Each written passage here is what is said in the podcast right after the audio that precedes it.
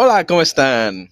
Ignoren mi ánimo inicial. Vamos a hablar de electrolitos. Este es un artículo del 26 de junio del 2021. Este, como ya saben, es del NCBI y les voy a dejar el link al artículo en la descripción. Muy bien. Introducción. Los electrolitos son esenciales para el funcionamiento básico de la vida, como mantener la neutralidad eléctrica de las células, generar y conducir potenciales de acción en los nervios y los músculos. El sodio, el potasio y el cloruro son los electrolitos importantes junto con el magnesio, el calcio, el fosfato y los bicarbonatos. Los electrolitos provienen de nuestros alimentos y líquidos. Estos electrolitos pueden tener un desequilibrio, lo que lleva a niveles altos o bajos. Los niveles altos o bajos de electrolitos interrumpen las funciones corporales normales y pueden provocar complicaciones incluso potencialmente mortales. Este artículo revisa la fisiología básica de los electrolitos y sus anomalías y las consecuencias del desequilibrio electrolítico. Sodio. El sodio, que es un catión osmóticamente activo, es uno de los electrolitos más importantes del líquido extracelular. Es responsable de mantener el volumen del líquido extracelular y también de regular el potencial de membrana de las células. El sodio se intercambia junto con el potasio a través de las membranas celulares como parte del transporte activo. La regulación de sodio se produce en los riñones. El túbulo proximal es donde tiene lugar la mayor parte de la reabsorción de sodio. En el túbulo eh, contorneado distal, el sodio se reabsorbe. El transporte de sodio se realiza a través de importadores de cloruro de sodio que son por acción de la hormona aldosterona. Entre los trastornos electrolíticos, la hiponatremia es la más frecuente. El diagnóstico es cuando el nivel de sodio sérico es inferior a 135 milimoles por litro. La hiponatremia tiene manifestaciones neurológicas. Los pacientes pueden presentar dolor de cabeza, confusión, náusea y delirio. La hipernatremia se presenta cuando los niveles séricos de sodio son superiores a 145 milimoles por litro. Los síntomas de la hipernatremia incluyen taquipnea, dificultad para dormir y sensación de inquietud. las correcciones rápidas de sodio pueden tener consecuencias graves como edema cerebral y síndrome de desmielinización osmótica. Potasio. El potasio es principalmente un ion intracelular.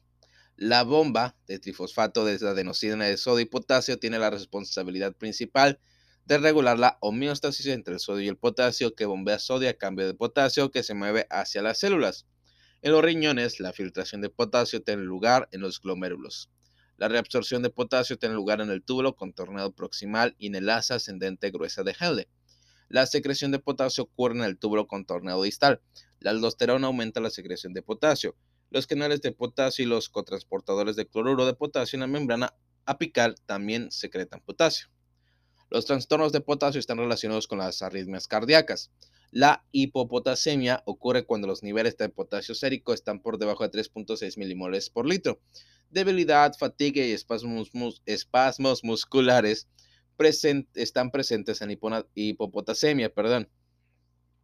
La hiperpopotasemia, hiperpotasemia más bien, ocurre cuando los niveles séricos de potasio están por encima de 5.5 milimoles litro, lo que puede provocar arritmias, los calambres musculares, la debilidad muscular, la, la la mioglobinuria son signos y síntomas de presentación en la hiperpotasemia.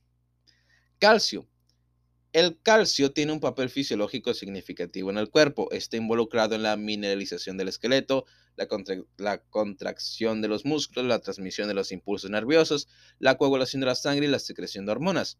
La dieta es la fuente predominante de calcio. Está mayormente presente en el líquido extracelular. La absorción de calcio en el intestino está principalmente bajo el control de la forma hormonalmente activa de la vitamina D, que es la 1,25 dihidroxivitamina D3.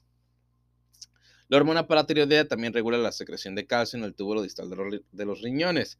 La calcitonina actúa sobre las células óseas para aumentar los niveles de calcio en la sangre. El diagnóstico de hipocalcemia requiere verificar el nivel de albúmina sérica para corregir el calcio total y el diagnóstico es cuando los niveles corregidos de calcio total sérico son inferiores a 8.8 miligramos por decilitro, como en la deficiencia de vitamina D o el hipoparatiroidismo. El control de los niveles de calcio sérico es una prueba recomendada en pacientes post La hipercalcemia hipercalcemia se produce cuando los niveles corregidos de calcio sérico total superan los 10.7 miligramos por decilitro, como se observa en el hiperparatiroidismo primario. La hipercalcemia humoral se presenta en neoplasias malignas, principalmente debido a la secreción de hormona paratiroidea. Bicarbonato. El estado ácido base de la sangre impulsa los niveles de bicarbonato. Los riñones regulan predominantemente la concentración de bicarbonato y son responsables de mantener el equilibrio ácido-base. Los riñones reabsorben el bicarbonato filtrado y también generan nuevo bicarbonato por excreción neta de ácido, que ocurre por excreción tanto de ácido titulable como de amoníaco. La diarrea suele dar lugar a la pérdida de bicarbonato, lo que provoca un desequilibrio en la regulación ácido-base. Muy bien, magnesio. El magnesio es un catión intracelular. El magnesio participa principalmente en el metabolismo del ATP, la contracción y relajación de los músculos, el funcionamiento neurológico adecuado y la liberación de neurotransmisores. Cuando el músculo se contrae, el magnesio provoca la recaptación de calcio por parte de la ATPasa activada por calcio del retículo sarcoplásmico. La hipomagnesemia ocurre cuando los niveles séricos de magnesio están por debajo de 1.46 miligramos por decilitro. Puede presentarse con trastorno por consumo de alcohol y pérdidas gastrointestinales y renales, arritmias ventriculares que incluyen eh, torsades de pointes, torsades de pointes que se observan en la hipomagnesemia. Eh, cloruro. El cloruro es un anión que se encuentra predominantemente en el líquido extracelular. Los riñones regulan predominantemente los niveles de cloruro sérico. La mayor parte del cloruro que es filtrado por el glomérulo es reabsorbido por los túbulos proximal y distal, principalmente por el túbulo proximal por transporte tanto activo como pasivo. La hipercloremia puede ocurrir debido a la pérdida de bicarbonato gastrointestinal. La hipocloremia se presenta en pérdidas gastrointestinales como vómitos o exceso de agua como insuficiencia cardíaca congestiva. Fósforo. El fósforo es un cation del líquido extracelular. El 85% del fósforo total del cuerpo se encuentra en los huesos y dientes en forma de hidroxiapatita. Los tejidos blandos contienen el 15% restante. El fósforo juega un papel crucial en las rutas metabólicas. Es un componente de muchos intermediarios metabólicos y lo que es más importante, el trifosfato de adenosina, ATP y los nucleótidos. El fosfato es regulado simultáneamente con el calcio por la vitamina D3, la PTH y la calcitonina. Los riñones son la principal vía de excreción del fósforo. El desequilibrio del fósforo puede deberse a tres procesos, ingesta dietética, trastornos gastrointestinales y excreción renal. Indicaciones. Las indicaciones para, medir, para pedir un panel de electrolitos séricos son numerosas, algunos de los cuales incluyen, como parte de la investigación de sangre de rutina para los pacientes hospitalizados en la unidad de cuidados intensivos, el control de los electrolitos séricos a menudo se realiza diariamente o con mayor frecuencia ya que pueden verse efectos por los medicamentos, la terapia de fluidos, los cambios de la dieta y las enfermedades. También en cualquier enfermedad que pueda causar un trastorno electrolítico, como desnutrición, trastornos gastrointestinales, trastornos cardíacos, disfunción renal, trastornos endocrinos, trastornos circulatorios, trastornos pulmonares, desequilibrio ácido-base. También en las arritmias y el paro cardíaco. El uso de diuréticos o cualquier medicamento que pueda interferir con la homeostasis de líquidos y electrolitos. Diagnóstico potencial. La medición de electrolitos ayudará a los médicos en el diagnóstico de una condición médica, la efectividad del tratamiento y el, acceso y el efecto secundario potencial de los medicamentos. Algunos ejemplos son un paciente con insuficiencia cardíaca que percibe eh, diuréticos necesita un estudio de potasio, bicarbonato y magnesio, ya que los diuréticos pueden ejercer efectos adversos sobre el equilibrio de electrolitos.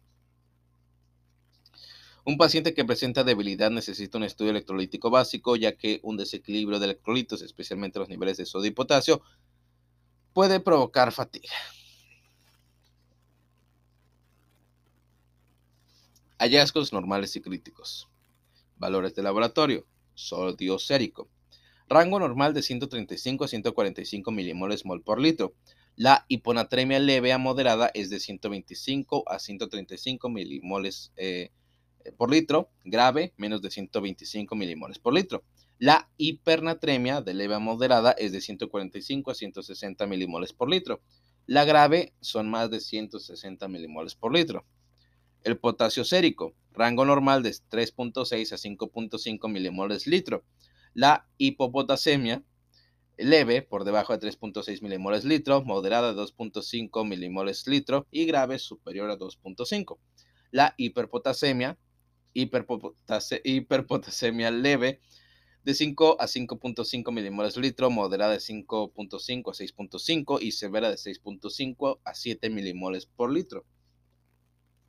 Calcio sérico, rango normal de 8.8 a 10.7 miligramos por decilitro, hipercalcemia superior a 10.7 miligramos por decilitro y grave superior a 11.5, hipocalcemia menos de 8.8 miligramos por decilitro.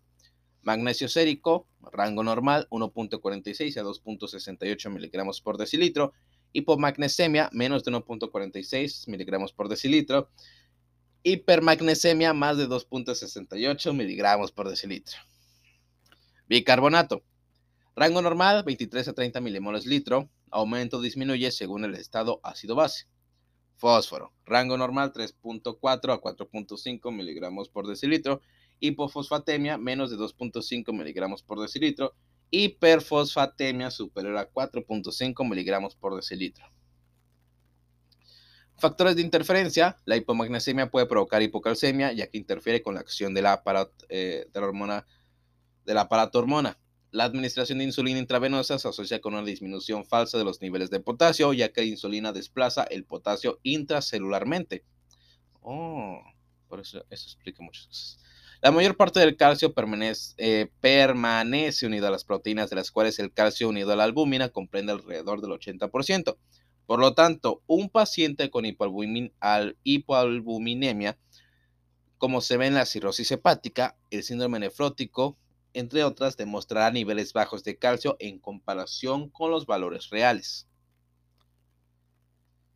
Significación clínica. Algunas de las causas comunes de los trastornos electrolíticos que se observan en las prácticas clínicas son de hiponatremia, baja ingesta de sodio en la dieta, polidipsia primaria, SIAD, insuficiencia cardíaca congestiva, cirrosis hepática, insuficiencia de las glándulas suprarrenales, hiperglucemia y dislipidemia. Hipernatremia, pérdida no, de eh, pérdida no reemplazada de líquidos a través de la piel y el tracto gastrointestinal, diuresis osmótica, administración de solución salina hipertónica hipopotasemia, hiperaldosteronismo y de asa, hiperpotasemia, aumento de la liberación de células como la acidosis metabólica, deficiencia de insulina, beta bloqueantes o disminución de la excreción de potasio como en enfermedad renal aguda crónica, deficiencia o resistencia a la aldosterona, hipercalcemia, malignidad, hiperparatiroidismo, enfermedad granulomatosa crónica, hipocalcemia, pancreatitis aguda, deficiencia de hormona paratiroidea después de la ah, eh, tiroidectomía, disección de cuello, resistencia para tu hormona, hipomagnesemia, sepsis, etc. Hipermagnesemia, aumentar la ingesta oral de magnesio.